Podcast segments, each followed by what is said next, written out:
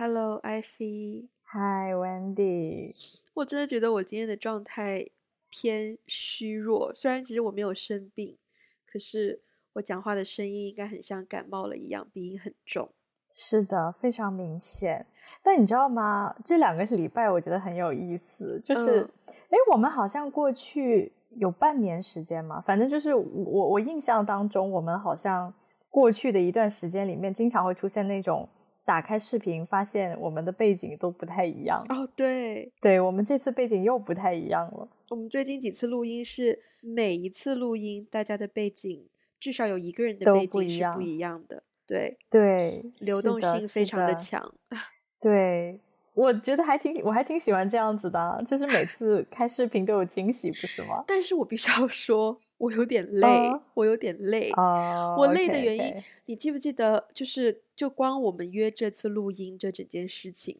我已经犯了两次乌龙了。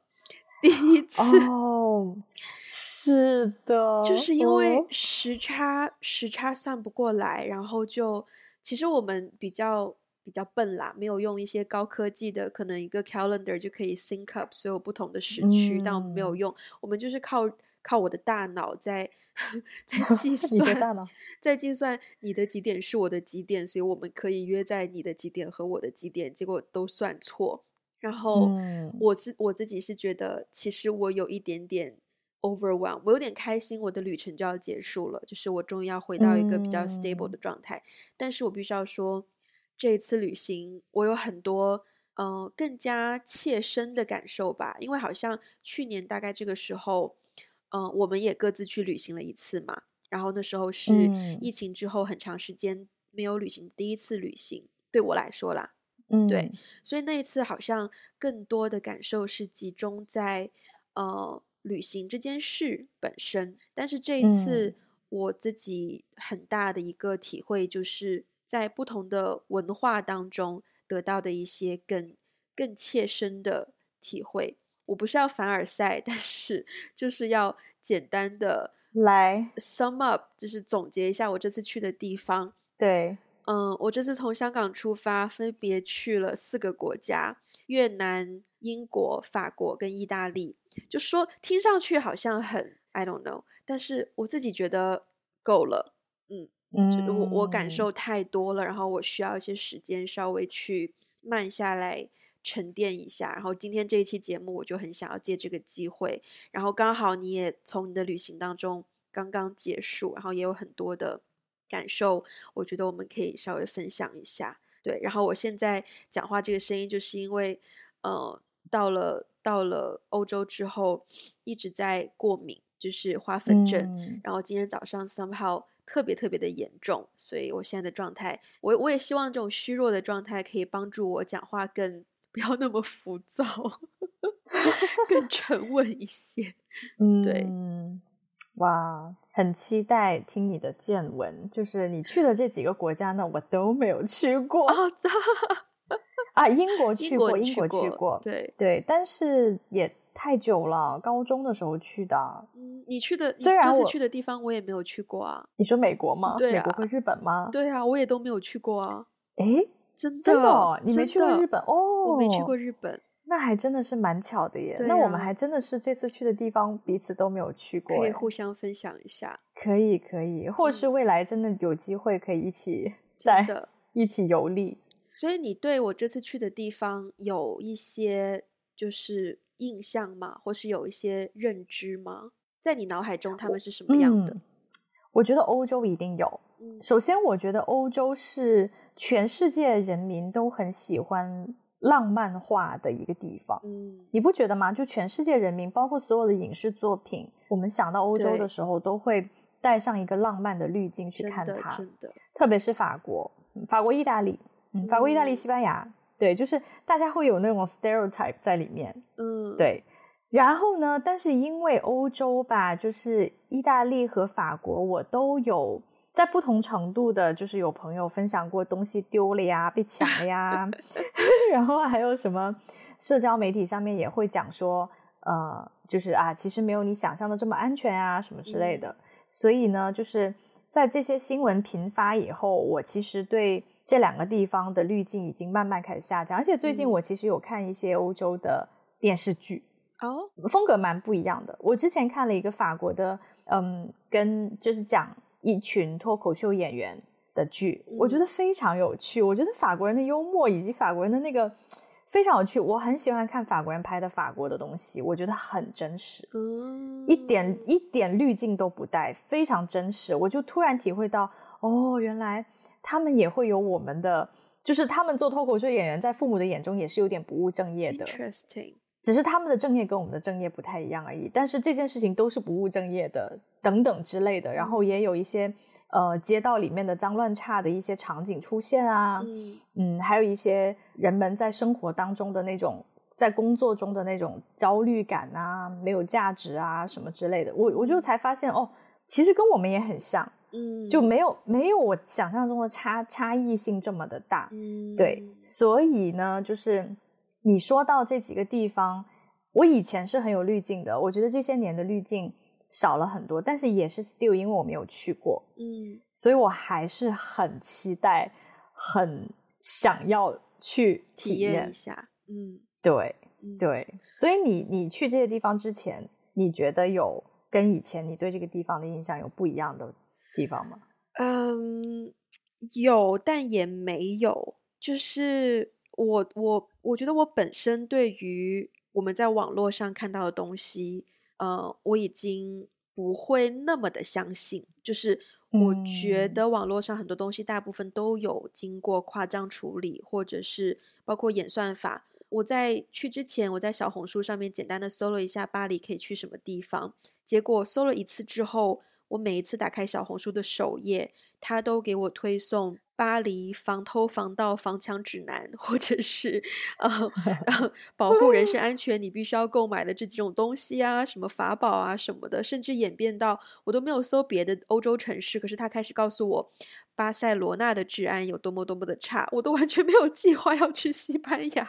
我就觉 得 OK fine，我知道我知道那边治安很差，你不需要一直告诉我那边治安很差。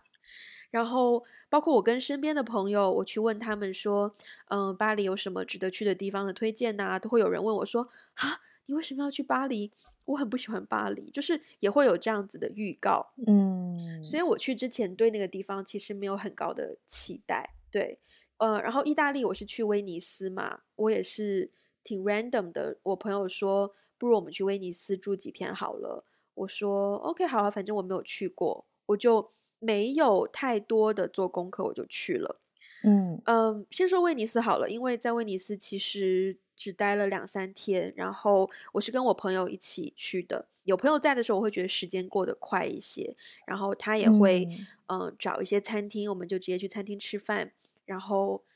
城市很漂亮，游客很多。我去的那几天天气很好。嗯，我去到威尼斯的时候，其实我已经有一点。就是审美不能叫疲劳，但应该说 overwhelm，嗯。就是我必须要说，这次的旅程所经历的文化差异太密集，但是数量有点多，所以让我已经完全进入到一个游客的模式。去到威尼斯的时候，已经没有办法去回归到我自己的心理状态去感受那个地方了。对，嗯。嗯、呃，所以威尼斯很多人问我，呃，So how's Venice？威尼斯怎么样？我都不知道应该用什么语言去表述我在那个地方的感受，因为我就是很明显一个游客啊。嗯、然后我只能说，嗯，在那边可能我最不游客的事情，就是因为我在威尼斯的几天要在家办公，可是又要追亚洲的时区，所以我早上五点就会起来醒来。天已经亮了，嗯，但是街道上比较安静，没有什么游客，会偶尔听到一些 local 在讲话聊天。然后可能我八点钟、七八点去买咖啡，也没有游客，然后就会有一些常客跟店员在 catch up，maybe 他们生活的事情，我也听不懂意大利文，然后我就，嗯，对，就是会会有一些这样子的呃情况。巴黎，我必须要说，大家对巴黎的滤镜的确很重，好的或坏的，我觉得都有。我去到的感受就是，呃，很多地方符合了我的想象，可是那个感受是更加升级的。嗯、比如说，嗯，你去巴黎之前，你可能有听说过，说巴黎的呃到处都是 尿的味道。但你可以想象，你可以想，请问你可以想象到处都是尿的味道是什么味道吗？我可以，我在纽约生活了三年，我对尿的味道非常熟悉。OK，这听起来很奇怪，但是你知道，我刚才以为你要说的是，我以为我想象的是巴黎到处都是咖啡厅，结果你说了一句到处都是尿的味道，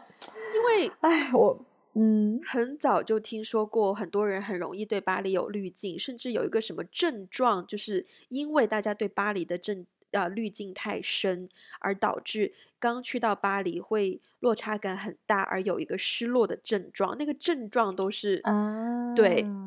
所以我对巴黎做了很多很多很坏的呃预期，包括味道很差，包括治安很差。包括呃人很不友善等等等等，我都做好了心理准备。呃，我必须要说，我去到的第一天，因为我是从伦敦坐火车去的，然后也有朋友提醒过我说，火车站附近可能也比较乱，叫我一定一定要小心。每一个朋友都叫我要小心，所以我那个心惊胆战的程度，加上我是自己一个人呃在那边嘛，然后我又不会讲法语。所以我真的是会害怕的，我必须要说。然后到了地铁站换车，选择哪一个车厢去搭乘，我都很小心的去那个叫做什么耳耳耳听八方的一个状态，去警戒度非常的高。可是等我入住了我的酒店，嗯、然后第一天我的行程是去卢浮宫，我是自己在网上买了一个票，然后开始去体验。呃，行程本身的时候，我的看法就开始有一些转变。嗯嗯，overall，我觉得我不会不喜欢巴黎，但是我也不觉得我很喜欢或是很不喜欢巴黎。就是巴黎就是巴黎，就是、嗯、对，我会愿意再多去几次。嗯，嗯，但是我会更希望我下一次去。对，我在巴黎有一个很深切的感受，就是我会很希望我的未来的。电影作品可以在巴黎放映，我有一个这样子的很明显的感受。嗯嗯、呃，我觉得在那里我看到很多不同的视角去看待问题的视角。这个东西不是透过呃，很明显不是透过我跟当地人沟通我得到的，因为我不会说法语嘛，而是嗯、呃，我有做一些很游客的行程，包括那个塞纳河的什么那种 tourist 的船啦，或者是卢浮宫啊，但是。我在被游客淹没之后，就就是那天坐完船，我就很想要随便走一走嘛，因为天气也很好。然后我就从埃菲尔铁塔附近，然后不小心就晃到了一个看上去，我当时是很想要上厕所，然后我当时就看到一个、嗯、好像是一个不需要门票，但是里面好像有一个展览的地方，我就进去了。我就先上完厕所，上完厕所之后发现那是一个，它叫做 Book Fair，就是。也不能叫书展，因为里面也不是全都在卖书，是卖一些不同的，嗯，有一些 gallery，也有一些 artist 他们自己的艺术周边产品，包括可能衣服啊、那个帆布袋啊，然后印的一些海报啊，或者是一些，嗯，那个叫什么 zine 啊，就是小的书册啊等等，包括有一些小的展区，嗯、就是对，就是一个你没有办法去定义的东西，对。我在巴黎看到了很多我 没有办法去定义的东西，而且是很容易就出现这种没有办法被定义的东西。哦，然后我就进去转了一圈，呃，它有一定的主题，它比较偏性别的主题，可是每一个摊位展出来的东西的风格都非常的不一样，有一些很直接，有一些很晦涩，有一些很 colorful，有一些很平淡，就是都很不一样。可是。你不会觉得在里面有哪一个摊位是特别的 popular，就是就是啊，你也不能说它很平均。我觉得最合适的描述的方法就是很多元，嗯、对，嗯，而且在里面你也会听到不同的语言，当然法语很多，英语也有一部分，嗯、也有听到很多人讲中文在那边，嗯、然后包括去参加那个 book fair 去参观的人，大家的穿着也都很不一样，嗯，就是。非常的多元，就是在那个小小的 book fair，而且它是我无意中撞见的，那个感受就很好。然后当我从那个地方出来，再走一走，不小心走到那个香榭里舍什么大道，香榭里大道，对，然后就是，然后就都是购物的游客，嗯，我就觉得啊。That's it for me today。我需要回酒店，自己一个人安安静静的，呃，休息一下或什么的。可是那个多元的感受，我非常的喜欢。对、嗯、对，虽然没有错。你刚刚在描述，我我必须要我必须要强调，就是嗯、呃，我在巴黎有意识到香水的重要性，因为真的那个味道，我会走几步路就会想要闻一下自己的香水，镇静一下自己。就是呢，我觉得就是巴黎可能比纽约要好一些，嗯，因为它卖香水卖得多，就是它满街都是尿味没有关系，它香水卖得多。在纽约呢，你就只能用大麻味去掩盖尿的味道，就是我 I can't tell which is worse，but 就是它它是一些 mixture，各种味道，天，天，yeah，对。我刚刚想到一个词，你，你在说巴黎的那个，你去那个 book fair 的那个感受，嗯、我想到一个词，就是有一种像万物重生的感觉，真的，真的，嗯，对，嗯、而且因为它时间也很短，就刚好是那两天，那个周末那两天。如果我不是一个对巴黎的文化活动很了解，或者是对那个主题很有兴趣的人。我不太可能提前知道这个活动在发生，但是他就被我撞见了。嗯、而且说句实在话，好惊喜哦！因为这个主题本身也不是我日常特别关注的主题，就算是一个同样的活动发生在香港，嗯、我可能也不会愿意要去。嗯，对。可是，Yeah，我觉得就是那个经验让我对巴黎有想要再去一次的感受。而且，Overall，我记得上一次我们录节目的时候，你有跟我讲你的朋友在巴黎就是。呃，见到别人都会先用法语就是打招呼嘛。哎、对对对，我这一次就很努力的去做这件事情。嗯、呃，我去到任何地方，我都一定要 make sure 我跟那个人有 eye contact，然后他有看着我的眼睛，我有说 bonjour，然后有 make sure 他我有 catch 到他的注意力，然后我再转成英语去跟他讲东西。我我那个感受是 OK 的，蛮好的。我非常骄傲，是我用纯 法语。完成了一次 Uber ride，就是，当然我说的所有的话只有那那天是晚上，所以是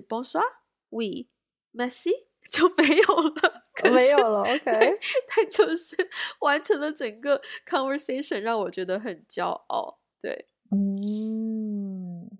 啊，我还是觉得你刚刚在对很多感受无法用言语，我觉得我需要多一些时间去 process，but 你可以，嗯对。嗯其实我很羡慕哎，就是你刚刚在描述你在巴黎的一些感受的时候，我还蛮羡慕这种体验的。是怎么的？美国待你很差吗？这一次？哎，不要这样子，我们听众里有很多美国听众的。对不起，没有待我很差，只是说，呃，美国的体验确实跟你刚才描述的巴黎的体验挺不一样的。嗯嗯。然后，而且我我我必须要说，overall，我这一次去美国的感受，首先，虽然我说是去旅游，嗯、但是因为美国是一个我曾经生活过的地方，但是只是我以前是在东岸，在纽约，但是我这次在加州，在西安，也是完全不一样的文化。然后我以前也去过加州，但是这一次跟上学的时候非常的不一样的感受，嗯。首先呢，就我这次也有去做游客打卡的事情，就是在渔人码头吃 oyster，啊，对，就很游客的事情啊，去什么参观一下斯坦福啊，对吧？嗯、未来以后啊，我的儿子要是能考上的话，母校，儿子的母校什么之类的，我上不了，我上不了，我能不能让我的儿子上？对，我去做了一些很游客的、很游客的事情，但是这一次跟以往很不一样的是。呃，以前上学的时候，在美国，我觉得每一个人都是那种探索的，就有很多求知欲。嗯、哦，原来东岸是这样的，原来西岸是这样的，原来这里人是这样生活，那里人是这样。嗯、对，然后你会对未来有很多很多的想象。嗯、但是这一次呢，因为我们到了这个年纪，是吧？就是 我在美国的很多朋友，其实都已经。过上了一种非常 settled 的生活，稳定，稳定的生活。对，大部分基本上全部只有一个没有结婚的，对，其他全部都已婚啊，然后全部都有小孩啊，然后也买了房子啊，就是每天就是上班下班，就是一种非常稳定的生活。所以我觉得这一次我更多的是感受他们的生活，因为我就都住在朋友家嘛，所以我就很真切的感受到，哦，他们是这样生活的，versus 以前可能更多的是你。你没有想象过，所以你对未来会有很多好奇想象。但是现在其实失去了那种想象，因为你就是住在朋友家，你就是看到他们每天都是这样生活的。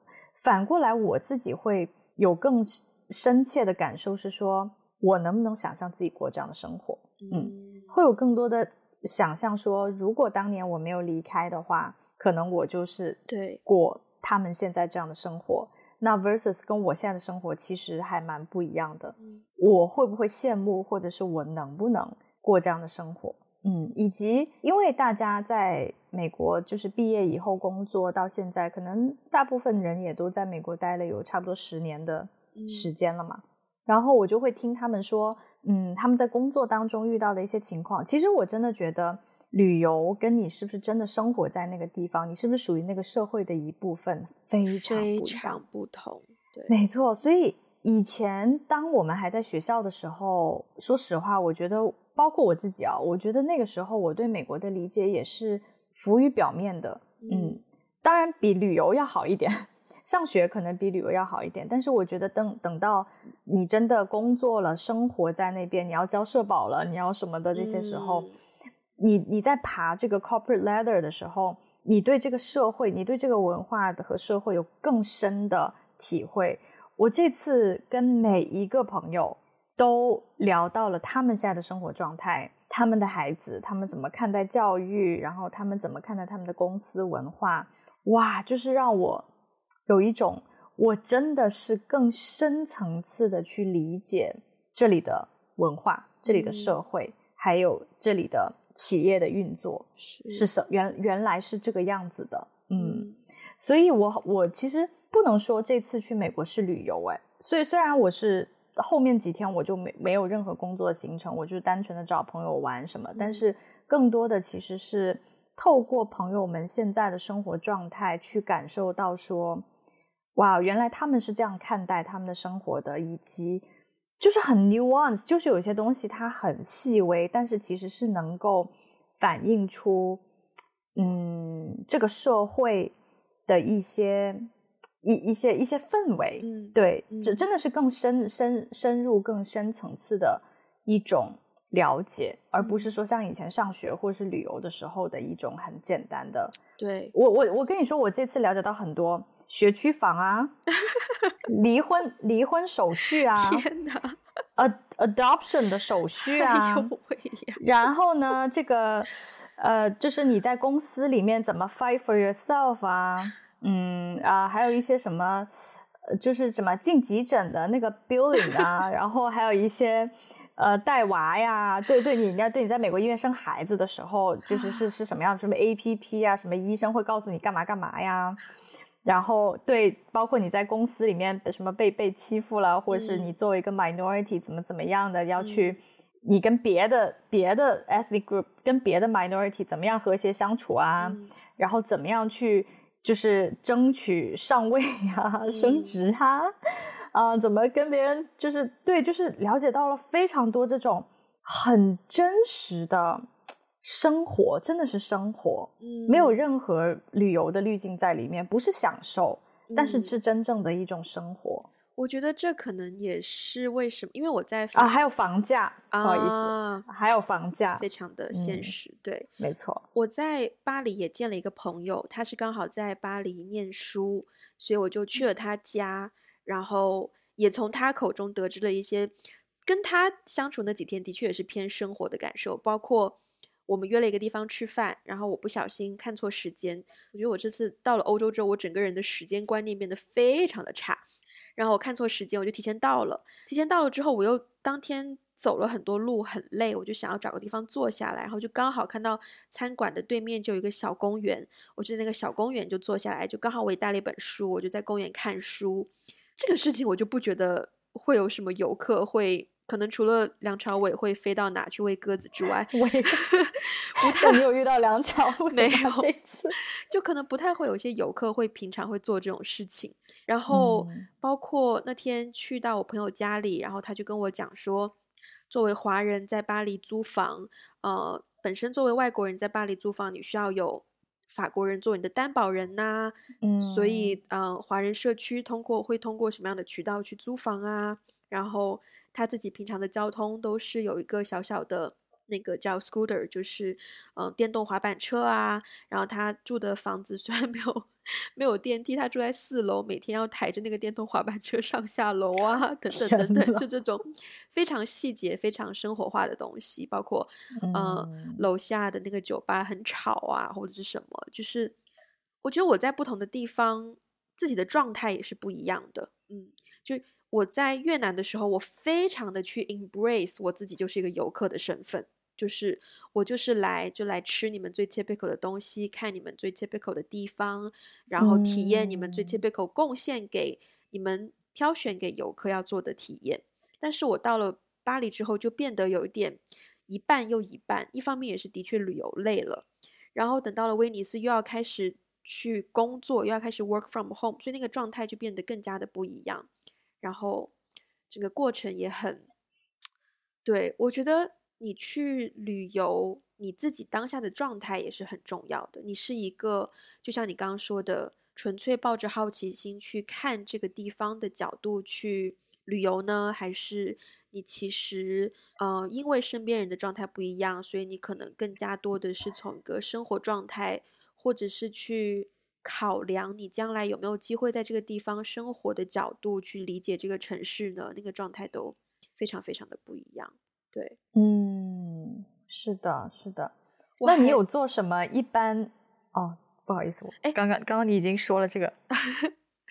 你说一般游客不会做的事吗？对对对，你刚刚已经说了。但是我有一个，我有一个呃小故事很想要分享是。我在胡志明市，越南的最后一站。嗯嗯，我那个时候已经旅途有点疲惫了，就旅游疲惫，我有点 tired of 旅游的状态。然后再加上我自己觉得胡志明市是一个非常 intense 的地方，那个地方的交通简直不要再复杂。复杂的点在于，我走在城市的大马路上，十分之七马路上都是摩托车、机车，十分之二点八。是汽车，这也太精准了吧！这这也太精准了吧！剩下十分之零点二才是行人，就是几乎没有行人的那个地方。啊、你能看到的目之所及的行人，要么就是游客，要么就是他可能只是刚好下来走几段路。就是我选择用走路的方式去一个地方吃 brunch，我都我都在怀疑我是不是太异常，因为我过了一个桥，那个桥上完全一个行人都没有，只有我一个人。然后交通非常的 intense，然后我就很累，然后加上语言又不通。我第一天的晚上，第二天的晚上，我做了一个很大胆的决定，我不想出去吃饭了，我想要叫外卖。所以呢，嗯、我就研究了说啊，越南当地呃很多人会用 Grab 直接叫外卖，有点像 Uber Eat 的概念。我就刚好我手机上有 Grab 嘛，然后我到了那边，所有的语言也自动转换成越南文。即便我把系统 语言调成了英文，所有餐厅的名字、餐点的名字还都是用越南文。然后哦，oh. 对，但是我就看图，依照图片选了一个我想吃的 pho。输入地址的时候呢，我就 tried my best，我真的用了我所有的心思选了一个看上去就是我的酒店的地址。我的酒店也 很妙。我的酒店它不是那种连锁的大品牌的酒店，它是一个在一个小小的巷子深处，真的是有一种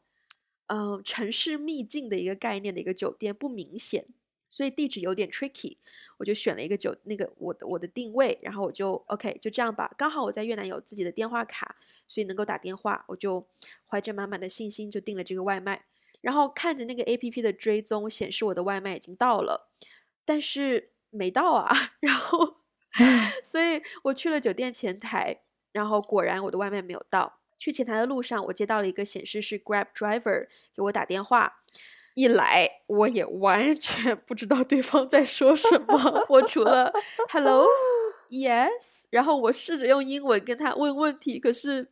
我也不知道他回答我是回答了什么，反正最后那个电话就挂了。嗯、挂了之后呢，我就走到我的前台，我就跟他说，我叫了一个外卖，可是好像没有送过来，可以请你帮我打电话给 driver 问吗？酒店前台真的是在外面语言不通旅行的时候的一个，就是 you know 一个神，我只能说。嗯，然后他就帮我打电话给那个 driver，然后他就说，因为我地址输错了，然后那个送送送我外卖的小哥在马路的对面，然后他现在有点生气，然后他就说，我就说，哦，那没关系，随便他怎么处理我的食物都 OK，但是前台就是还是继续帮忙跟那个小哥沟通，然后就说。如果我愿意多付一点钱的话，他可以把食物再送过来。但是那个小哥现在脾气非常的不好，然后我觉得很对不起前台要忍受对方的脾气什么的，因为我曾经也是他这样子的 position，就是帮别人做翻译嘛，所以我非常的理解他体会到的来自两边的心情跟情绪，我觉得很对不起他。然后我就 whatever they say，我就说好的，没都 OK 都 OK，而且那个钱也不是说非常大的一笔钱什么的。然后最后那个小哥就呃把餐点送过来了，然后我就很不好意思的就递上那个钱，然后就拿走了我的食物。然后那个酒店前台就告诉我说：“你第二天如果你还要点外卖的话，你的地址……当然他是写了一串越南文给我，可是就是我可以照着那个 you know 形状去比对，我又选择了对的地址。然后第二天我就成功依靠自己一个人的力量点到了外卖。我觉得哇，我觉得点外卖这件事情蛮有趣的，也。不是一个 typically 游客可能会做的事情，对对，你你知道，我我也要说一个小故事。你刚刚在说这个时候，我突然想到有一件特别搞笑的事情，嗯，就是呢，在在在湾区的时候，呃，我的朋友呢就带我去吃日料，嗯，然后他说那个日料呢，就是嗯、呃，是那种反正就是在那个区还蛮 popular 的，嗯、然后就是也也不便宜，其实有点小贵，所以是要预定的那种，嗯，好。然后我想说，既然是一个好一点的餐厅，那在中国的餐厅吃饭不是一般都会有，至少没有牙线也会有牙签嘛。嗯。而且一般餐厅里面给的那种牙线，不是那种拉出来要塞到嘴里的那种牙线，是一根一根的牙线。牙线棒。对对对对，牙线棒没错，我要的就是牙线棒。然后我当时在那个餐厅里面，我就想要牙线棒，我就跟他说有没有 floss stick。嗯。对。然后呢，他就他就一脸疑惑看着我，然后我朋友就说：“好像美国人都不剔牙的，就吃完饭不剔牙。”我说：“可是餐厅里面总有牙签的吧？就是就算是没有那个牙线，嗯、也会有牙签吧？”然后那个店员就一脸疑惑，就是说：“呃，他他他大概知道了我我想要的是一个 stick，但是呢，嗯、他就一脸疑惑就说：‘嗯，我我试试着找一下吧。’结果你知道吗？”他最后拿出来给我的那根那根棒是那种喝鸡尾酒的时候，就是串插插橄榄用的那个棒子。我当时看到那个棒子的时候，我真的是要笑坏了。然后，然后他一脸委屈的说：“That's the best I can get。”然后我就觉得。我真的好为难人家，我就想说算了算了，就是啊算了算了，就是我我就我就不用了，就是你你你拿回去吧。我当时就觉得这，我当时看到那个他拿上来的那个那个棒子，我真的觉得很搞笑。就是连如果就是就算你说牙签英文是 toothpick 吧，这样子他都没有办法有牙，没有他没有 toothpick。天哪，对他他没有哎。OK，所以所以我还蛮我还我还蛮震惊的，就是在一个亚洲亚洲餐厅没有这种东西。哇，对。嗯、我觉得我，然后我当时就觉得很搞笑。嗯、我看到那个棒子的时候，我真的觉得太搞笑了。我觉得我这次很大的一个，呃，算是我这次旅行的一个很大的收获吧。因为我当下其实没有这种感觉，但是现在回过头来去看，越南、英国、法国、意大利，每一个国家都有每一个国家的文化。嗯、然后我去的几个城市，越南是三个城市，然后巴黎和威尼斯。每一个城市也有每一个城市自己的文化，所以其实我是很密集的体验了很多种非常非常不一样的文化，然后嗯，给我造成了很大很大的影响，嗯，嗯，然后这个影响就是真的很需要时间去消化，所以包括我在欧洲这个地方，没错，大家有很多的滤镜，然后每次我们聊到欧洲，可能觉得啊，很多，you know。艺术啊，历史啊，很多很好看的地方啊，但是我发现，呃，我好像没有办法很短期、很密集的去游历欧洲各国，除非真的就只是在一个国家，只有一个城市，就只有一个地方，小小的待两三天。因为我觉得我吸收到的东西真的是挺多的，嗯，对。然后包括这种很小的可能文化的差异的东西都。很多影响也很大。那那我问你哦，嗯，你去过经历这这几个密集的经历这几个很不同的文化，首先有一个问题就是哪一个文化你你觉得你最喜欢？然后第二个问题是有哪一个瞬间或是哪一个文化冲突是让你觉得最 surprise 的？嗯，最喜欢跟最 surprise，给我一些时，我很想要思考一下这个问题，所以给我一些时间让我思考一下。好。好嗯，先说 surprise 的好了，这个可能不是一个最，但是是蛮，至少我遇到的当下我很 surprise。嗯嗯，因为在越南我有飞 domestic，就是国内自己的，国内飞国内。我第一次在越南过安检的时候，嗯、我发现要脱鞋，脱鞋这件事情本身不是很 surprise。嗯但是整个氛围让我觉得 surprise 的地方在于，首先它过安检的时候，你的那个箱子通常不就是一个这样塑料的箱子嘛？它的那个箱子呢是中间会凸起一块，把那个箱子分为两边，嗯、左边它下面贴了一个贴纸，就是一个包包的贴纸，另一边呢 就是一双鞋的贴纸，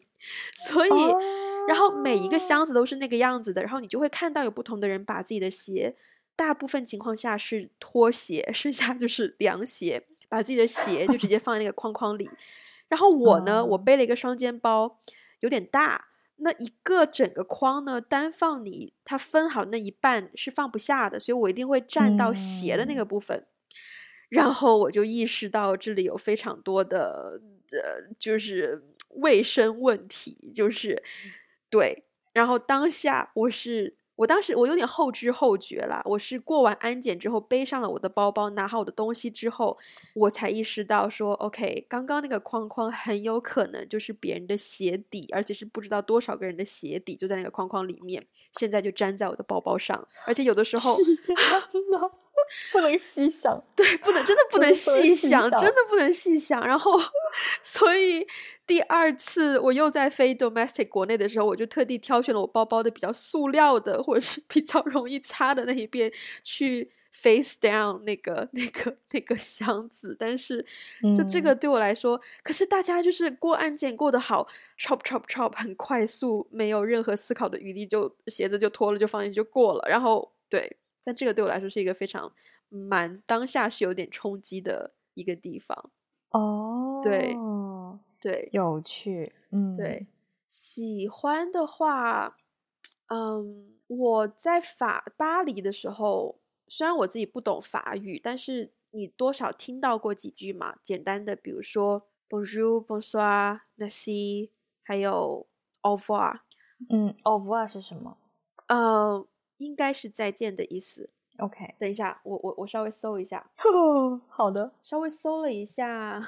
维基说它的字面意思为“直到重逢”。OK，嗯，我蛮喜欢这个点，可能法国跟意大利都有，就是大家见面，我是游客啦，所以我会更主动的去 start with，嗯，Bonjour，Bonsoir，去 say 个 hi。对，嗯，但是除了我之外，很多 local 他们可能在药房买药啊，或者是买完药要走的时候啊，我第一次听到的时候，我纯粹只是觉得那个很好听，嗯，就是呃，好像是一个商店，然后他买完了一个东西，然后店员就跟他说 Merci au revoir，然后另一个就是客户顾客也说 Merci au revoir 这样子，我当时纯粹觉得 revoir 很好听，然后有一种。而且我当下没有反应过来那个是什么意思，我只觉得很耳熟，然后有一种，我觉得我有点滤镜在了。当时我听上去有一种祝你有一个美好的旅程的感觉，对，嗯，他有一种这样子的感受。然后我当时就觉得哇，好好哦，就是你很 casual 的在一个商店买东西，但是你们彼此会虽然是很 casual，但是会也会给一个很 sweet 的一个祝福。然后我就很喜欢听到。嗯，法国人跟法国人在简短简短的一个对话之后，有这样子的，对，就是沟通上很很很简单，但是也很舒坦，也很真诚的感觉。对，嗯，对，像在在威尼斯，就是会就是先会说呃，say hi，就是 ciao，然后 grazie，就是谢谢这样子。嗯，然后在路上也会看到，嗯，我第一次听到有人跟狗狗打招呼。我我是一个对狗很痴迷的人嘛。然后在威尼斯的路上看到一只狗狗很可爱，嗯、然后另外一个也是大概是 local 看到那个狗狗很可爱，然后那个 local 就马上冲上去对那个对那个狗狗就是 ciao，对对对，然后就开始讲意大利文。可是我觉得他对狗狗讲那个 ciao 的时候，觉得、呃、哇，就是好可有点萌。对对对，嗯，对对，可能比较喜欢的是这种方面吧，不能叫最喜欢，嗯、但是是蛮喜欢的。对，了解，听起来就是感觉就比较真诚，对，就有一种真诚感，对对，嗯，我觉得我在这个地方蛮想给，因为我在嗯巴黎跟威尼斯都看到很多游客，然后我蛮想分享一个我认为去旅行大家可以试着去做的一件事情，就是当你在说出你真正的要求的时候，比如说点菜。或者是酒店入住，或哪怕只是问服务员一个问题，或者是什么的，先打一声招呼，抓住他的注意力，而且 make sure 你有 eye contact，真的会提升你的体验非常多。嗯，嗯，因为你就会变成你不是只是，就可能他 可能在在在自己的国家待久了，可能你太 casual，你就会常常就是，嗯，哎，那个能不能怎么怎么样，就很轻易就开口了。但是我觉得，其实大家在自己的国家、嗯、自己的地区也可以去做这件事情。就是当你在问任何问题之前，好，大家可以反驳我了。但是我我觉得我会愿意说，先打个招呼，抓到他的注意力，哪怕是用中文跟服务员说：“哎，你好。”呃，对，先跟他有一个人跟人层面的接触，嗯嗯嗯、然后再进入到顾客跟服务员层面的交流。是是，但是我觉得这个场景很搞笑，是因为我在试想了一下，就是。嗯我，我就猜到会有这样子的场，会有好笑的场景。Yeah, 来，你说。没有没有没有，因为因为我觉得就是在深圳呢，就是你你是可以，我反正我所有每次跟服务员跟任何打招呼，我都会先说你好，嗯、然后再说我的需求什么的。嗯、但是比如说我发现的就是相对来说在北方，嗯，你这个你好要说的很大声。哎，你好，服务员。就是它不是一个你好，它不是一个轻声细语、真诚的你好能解决的问题，就是永远不会有人理你，你知道吗？就是在这个嘈杂的环境，你就是要一直大声的，就是去获得他的注意力。不过，不过，我觉得，我觉得是一个蛮，我觉得是一个很 practical 的一个 tips，因为我在我在日本机场转机的时候，呃。就是我当当时我我是后后面突然意识到这件事情，我觉得很妙。就是呃，旁边有一个人，他问我说：“呃，我这个椅子还要不要用？”嗯，他先跟我说了一句“すみません”，嗯，然后再用英文说：“嗯，哦，就是有没有人用这个椅子，我可不可以用？”嗯，我当下没有什么太， 我是他说完这个之后，我才反应过来说：“诶，他先跟我说了一句‘すみません’，嗯，就他先先用日文跟我说了一句‘啊，不好意思’，嗯。” Excuse me，这样子，然后再用英文去表达他的东西。我我我我反应过来之后，我会觉得，嗯，因为他可能以为我是日本人或是怎么样的嘛。Local. 对对对。但是我觉得，如果被这样对待的话，其实是蛮舒服的。嗯，对。我知道他虽然不会说日文，但是他希望用一种对 呃 local 能够。感受到被尊重的方式，对，去去去对待，对，我我我我我，当我自己被放在了那个位置上的时候，我会觉得这种感受是蛮好的，嗯、对，嗯，对对对。然后你刚才说到文化差异嘛，就是就是你你的旅行当中很频繁、很密集的经历很多文化差异。嗯、其实我也经历了一些文化差异，虽然我的没有你那么频繁，没有那么密集。我觉得我经历的文化差有两种，嗯，一种是我在日本转机的时候，呃，跟在美国的时候，因为我在美国也飞了国内航班，对对对，就他们的就南南南加州到北加州，然后这样飞回来，然后我在又回国的时候又在东京转机，就是我觉得光是从坐飞机这件事情上，我就真的是满满的感受到 巨大的文化差异，嗯。就是首先我我要先说，就是大家都知道日本很哦很贴心啊，他们的文化服务业很发达，怎么怎么样。但我这次真的是通过坐飞机，我又再一次的细致的感受到他们的那种，哇，他们的那个服务业的那个发达，就是他贴心到什么地步？就是因为我刚好去的时候，国际航班是飞美国的，就是美国航空，就是正常的国际航班啦，大家能想象得到的一些正常的服务啊，正常的什么东西啊，都是大家能想象正常。但是我飞回来的时候是日本航空的这种这个这个国际航班，然后它贴心到什么地步呢？就是我不知道大家能不能 get 到，就是上厕所的时候，不是通常飞机的那个厕所，你你去上厕所的时候，那你要排队嘛？嗯，有的时候呢，可能就会有两三个人就挤在那个地方等上厕所。是的，全机的人你就看着那那那，只要你一抬头，你就看到那两三个人等在那边等等上厕所。是的，然后日本航空在等厕所的那个位置做了两个帘子。就是这把等于是说把这两三个等厕所的人给包了起来哦，所以它不是那种区分经济舱跟商务舱的帘子，是不是包住厕所的帘子？半圆，它是一个半圆形包住厕所的帘子，所以你要先划开那个帘子。然后再等，然后再进入厕所，嗯，而且厕所的门也不是对着走廊的，厕所的门是在里面的。嗯，对，就是我觉得这个设计非常的贴心，就是这样的话，但你在我自己会觉得哈，就是我在等厕所的时候，嗯，就不会有一堆人看着我。嗯，对，我就可以在里面比较自在的等。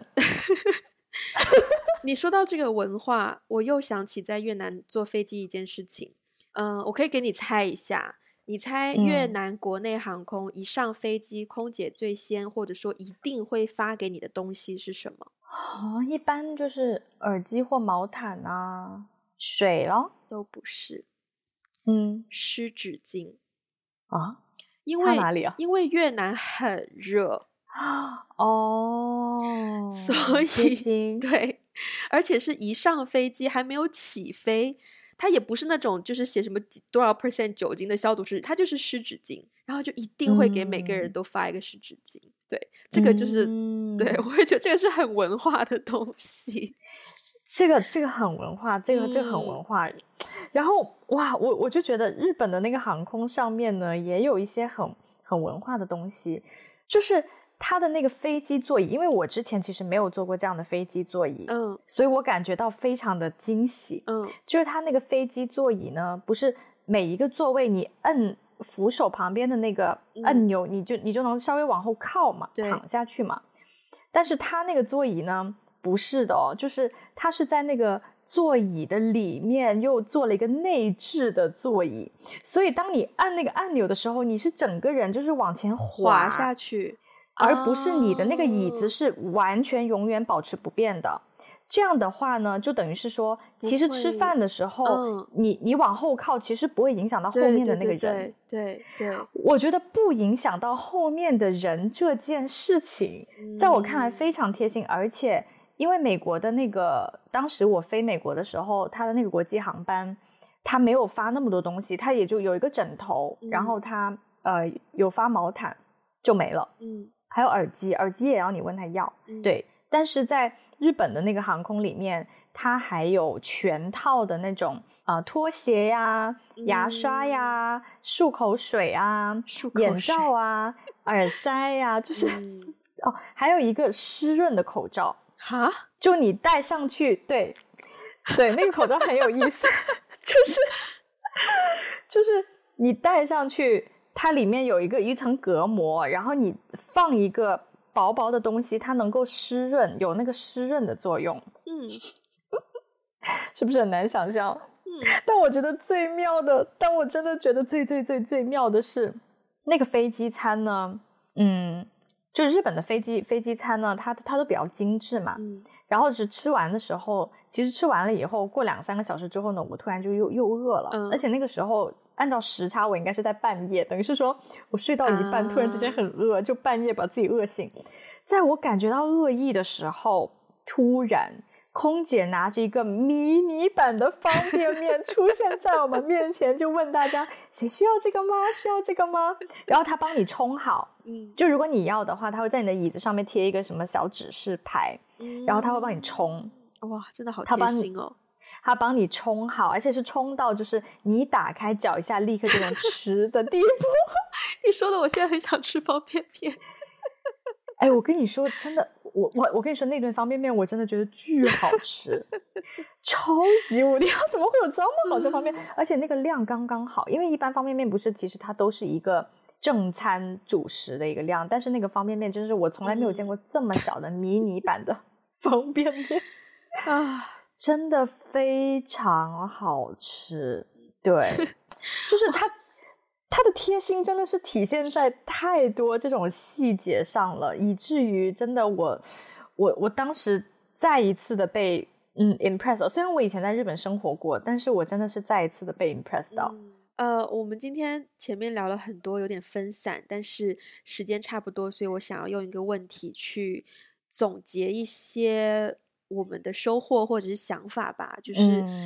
你觉得这一次旅行结束之后，对自己之后的生活安排有什么直接的影响吗？有哎，有一个很有有两两个事情是我这次旅行之后更加嗯，就是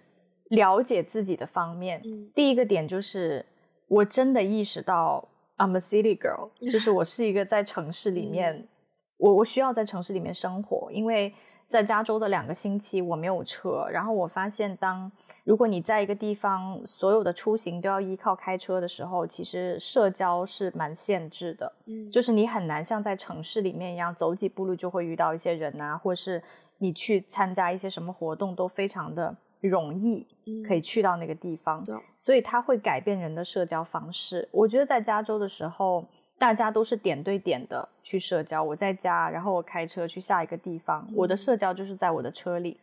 所以我意识到就是说，哦，OK，就是未来我可能选择生活的地方，我可能会选择在一个比较稍微稍微繁华一点的城市里面，而不是在一个比较偏乡村、偏 suburban 的地方。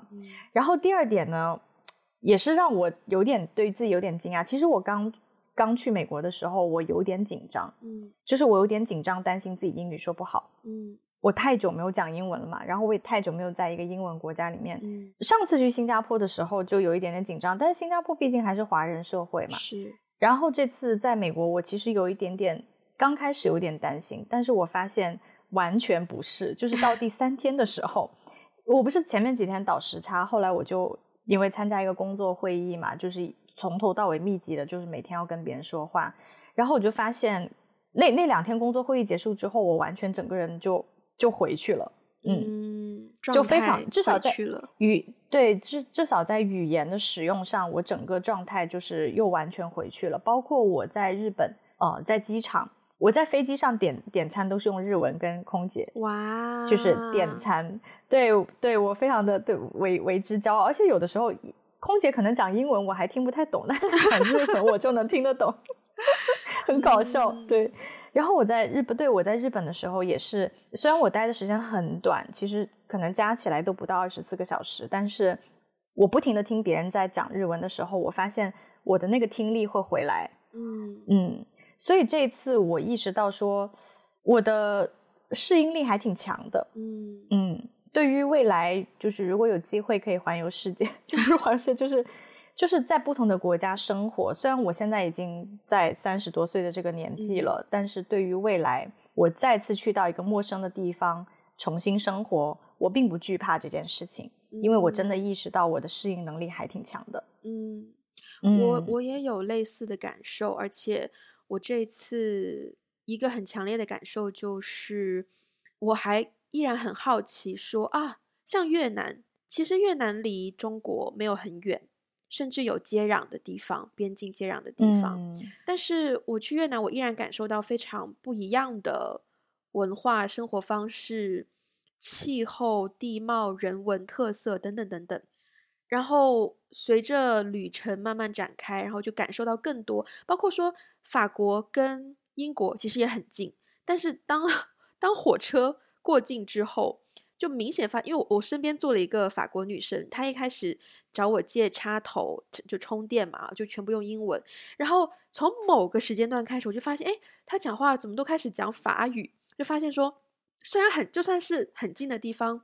但是在不同的国家，马上那个氛围就完全变得不一样。嗯，然后这个东西对我来说蛮有趣的，我发现我很想要再多去，我觉得是应该是寻找，不是只是好奇。我想要找到一个，嗯，我更喜欢的文化，嗯，像越南虽然离中国很近，可是文化也很不一样，可是不见得我就很适应，反而可能在巴黎的一些体验让我觉得我好像会更自在舒适一些。哦，呃，就是我去那个偶偶然遇到书展那一天，我当天其实只穿了一个运动内衣，我就出门了。我没有外面没有套任何东西，穿衣非常的自由，因为那天真的太热了。嗯、然后我本来还想说外面要套一件，结果出门发现太热了，我就只穿了一件运动内衣，全程没有觉得不自在。Versus 我想起来在越南的时候，呃，我当时一个人在逛 market，然后迎面来了一个身材非常好的女生，踩着自行车，但是她好像，嗯，很明显看得出她没有穿 bra，嗯，哦、oh，OK，然后我觉得我当下觉得是还好，可是我从她的表情上看得出。他马上就有非常大的不自在啊、焦虑啊，好像在很努力调整自己的衣服啊的状态，就是都是只穿了一件 衣服就出门，可是状态可以非常的不一样。我很想要继续去探索、寻找这个世界不同的文化，会不会有机会有某一个文化是我更喜欢的？就虽然我好像已经很喜欢法国，但是法国也有我不喜欢的地方，比如说尿的味道，我就非常的不喜欢。嗯。但是，Yeah，我就发现说，我真的会更想要更主动的去多看看这个世界不同的文化长什么样，然后有没有一个是，嗯，Yeah，我会更喜欢。对，嗯，包括其实国内不同的省份，我也变得很想去。新疆我也没有去过，嗯，西藏、去过欸，内蒙古。什么大兴安岭、东北我都没有去过，然后包括更西南部，西南部我都没有去过。我其实很想去，就是啊，真的啊，对，我很想去云南呐、啊，或者是什么，就是靠近广西啊，靠啊，我有去过广西，但是那时候年纪太小，不懂事，不懂得去看那个城市，就很想要去体验不同的地方，他们生活的特色文化到底有什么不同。然后，Yeah，我觉得我的探索欲被扩大了。嗯嗯，然后换一个角度来说，就是更加的 不 settle 了。就 目前来说，我去过的任何一个地方，我都没有办法 picture 我整个人就完全 settle 在那里。对，嗯，对，其实我也是。嗯嗯，哇哦，Yeah。然后从这个角度来说，我发现有一个更加实际的，我有下更多决心想要做的事情，就是学车。唉，考驾照，我也是啊。啊，对，嗯，对，哇，你刚刚说的那个、那个、那个点，我觉得很棒哎，就是旅行的意义，使得你有更多的探索欲，真的，真的，，yeah, 就当我以为我从我们现在信息这么发达，当我以为我已经。找到了，包括你搜攻略啊，或者是无论是用中文搜还是英文搜，你以为你已经搜到了很多这个世界上的新知或什么，可是当你真实去到那个地方，你的感受还是可以非常的不一样。那个切身的感受是没有人可以告诉你的。对，没错，没错。我这次啊，就是最后的最后，我要跟大家讲一个这个这个小的让我最 shocking 的体验，就是有一天晚上。嗯我住在一个朋友家，然后他家呢就是在山顶上，在就是他上面他他家在山上了，然后后面有个野山，嗯、就是就是一个豪宅这样子。嗯、然后那天晚上就是进门的时候，他可能一进到那个院子里面，他就听到一些窸窸窣窣的声音，他就他就东张西望，他就看了一下，他就说：“嗯，不知道是不是有那个浣熊呢？偶尔我们家会有一些 raccoon 啊，一些浣熊在我们家开趴。”然后我就。什么？然后呢？晚上就是我住在他们家的一层，嗯、然后呢，我那层其实算是一个 basement，嗯、然后但我我睡的那个房间打开，其实它连着外面有一个露台，非常非常的宽阔。那个露台其实很漂亮，嗯、就它也放了一些 fairy lights 小灯，就是在那边如果什么邀请朋友来家里，就是喝喝酒啊，对，是那种很很漂亮的一个环境。然后他就特别的叮嘱我，他就说：“哦，艾菲，你晚上睡觉的时候啊，这个连着露台的这个门啊，这个窗千万不要打开。一方面是虫子很大，就是飞进来可能会很那个什么，嗯、还有就是偶尔会有一些豹子，就是经过。然后我想说，就是金钱豹的那个豹吗？啊、对。然后我想说，啊，什么什么什么什么豹豹豹子？他说，对，就是。”山豹，对，就偶尔会有豹子可能经过什么的。然后他说，因为他们家院子特别特别的大，而且在山上，他就种了一些树啊，嗯、种了一些啊，就是吃的东西。他养了几只鸡，是。他就说那个，哎呀，就是 这里的动物特别多啊，就是有的时候。还不一不一定是晚上，他们都不一定是晚上会出没。你知道，大白天有一次，就是我们家有几只鸡呢，就是被那个山猫吃 掉了。这个我可以 想象，对于一个 city girl 来说，冲击是有够大的。就你知道，我那天晚上冲击真的非常非常的大。就是我当时真的是，我那天晚上笃定坚定的认为，我就是一个 city girl，就是我只能生活在城市里面。虽然我也很热爱大自然，我也很 enjoy 大自然，但是我不想被吃掉。我也不想跟他们四目相对。我觉得从这个故事可以得出一个 不能叫结论，但是可以看到一个 again 回答旅行的意义究竟是什么的问题，就是它其实可以帮助你更加认识你自己，无论是更加确定你已经确定的部分，或者是帮你看到你从来没有看到你其实有潜力的部分，它都可以帮助你从不同的角度去更加认识你究竟是一个什么样的人。对。嗯，没错没错 啊，好，这个总结升华的、嗯、好，那我们今天就到这边结束吧。嗯嗯，如果大家啊，不要忘记我们的那个听众征集的活动还在积极展开。嗯。对，如果大家喜欢我们的节目，欢迎分享给你身边的人，也欢迎去 Apple Podcast 还有 Spotify 给我们一个五星的评分，留下你的评论。欢迎去各个 Social Media 追踪我们，包括有 Instagram、Facebook、微博、小红书和微信公众号。啊、呃，如果需要我们的中文 transcript，可以去 Patreon 还有爱发电获得。那我们啊啊、如果想要加入我们的听众群，可以联络我们的接线员，他的微信 ID 是 One Call Away Podcast。那我们今天节目就到这边啦，下次再见，拜拜，拜拜。